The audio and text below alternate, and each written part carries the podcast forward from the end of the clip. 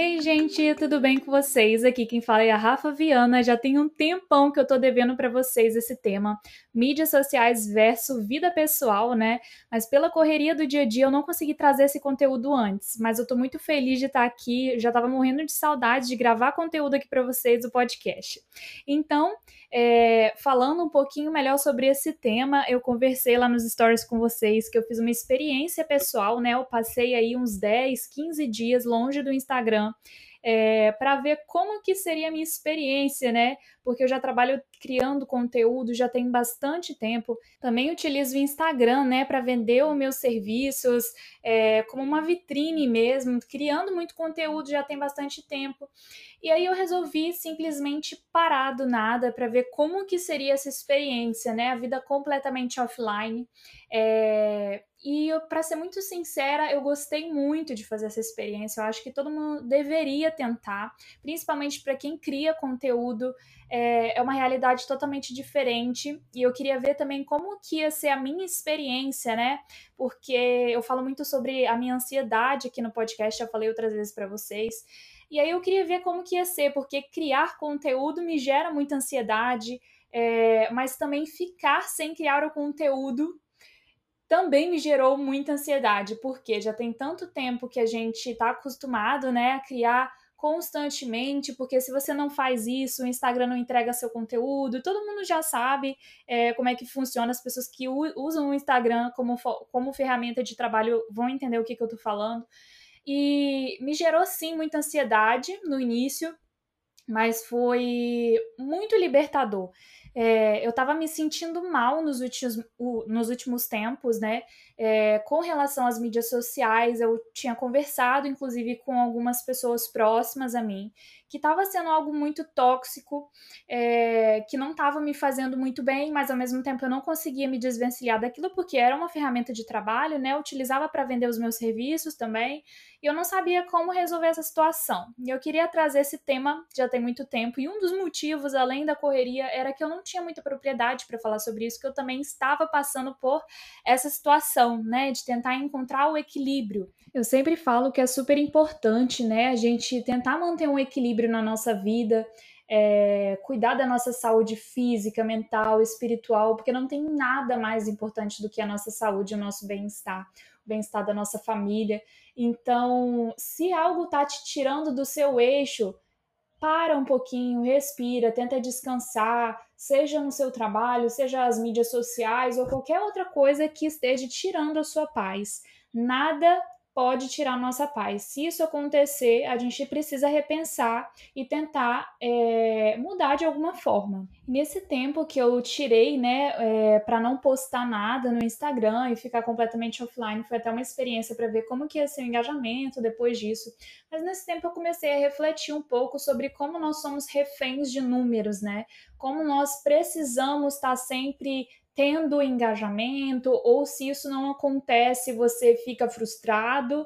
É, e o mais importante, às vezes, é o engajamento e não tanto o conteúdo relevante que você está trazendo para aquela pessoa, porque às vezes você vai trazer um conteúdo transformador que vai mudar a vida de alguém, mas você não vai nem saber.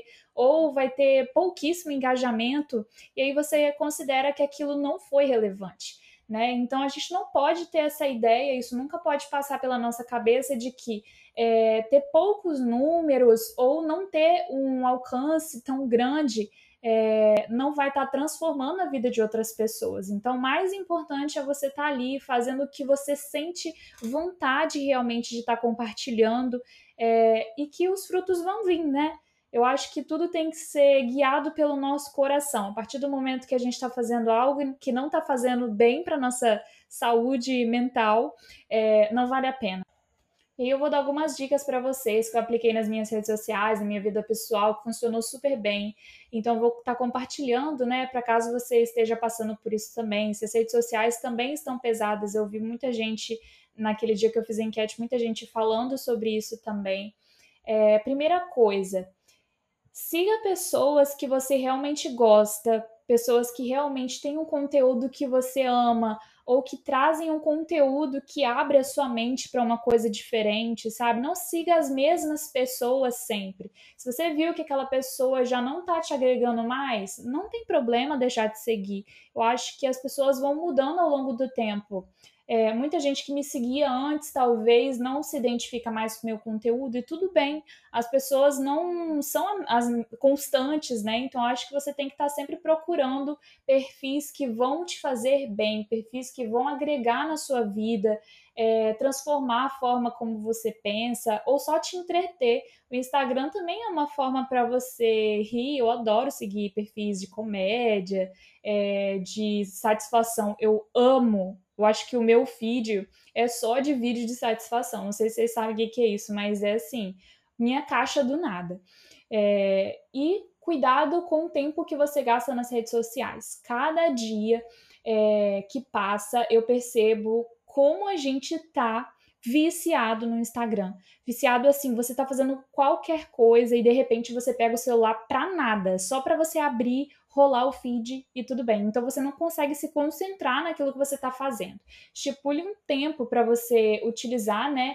As redes sociais para absorver conteúdo e também estipule um tempo para você criar o conteúdo. Cuidado para quando você for criar o conteúdo, ou sei lá, mostrar uma viagem, ou fazer um conteúdo a respeito de alguma coisa, para você não vivenciar aquilo pela telinha.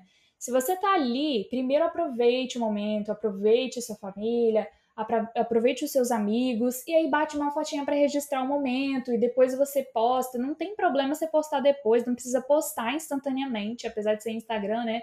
Hoje em dia a gente pode postar a hora que a gente quiser e, e tá tudo bem, não precisa ficar grilada com isso. É, isso também é uma coisa que eu comecei a me moldar, que me fez muito bem. E para finalizar, uma coisa que eu acho de extrema importância é a gente sempre lembrar que o Instagram não é uma vida real, uma vida completa, uma vida onde tem os nossos altos e baixos, né? É, eu gosto muito da frase que fala: nunca compare o seu backstage com o palco dos outros, porque o Instagram é o nosso palco, é aquele momento que a gente, é, a gente só compartilha aqueles momentos legais, momentos bons, e tá tudo bem também. É, o feed, ele é pra gente lembrar dos bons, bons momentos, né?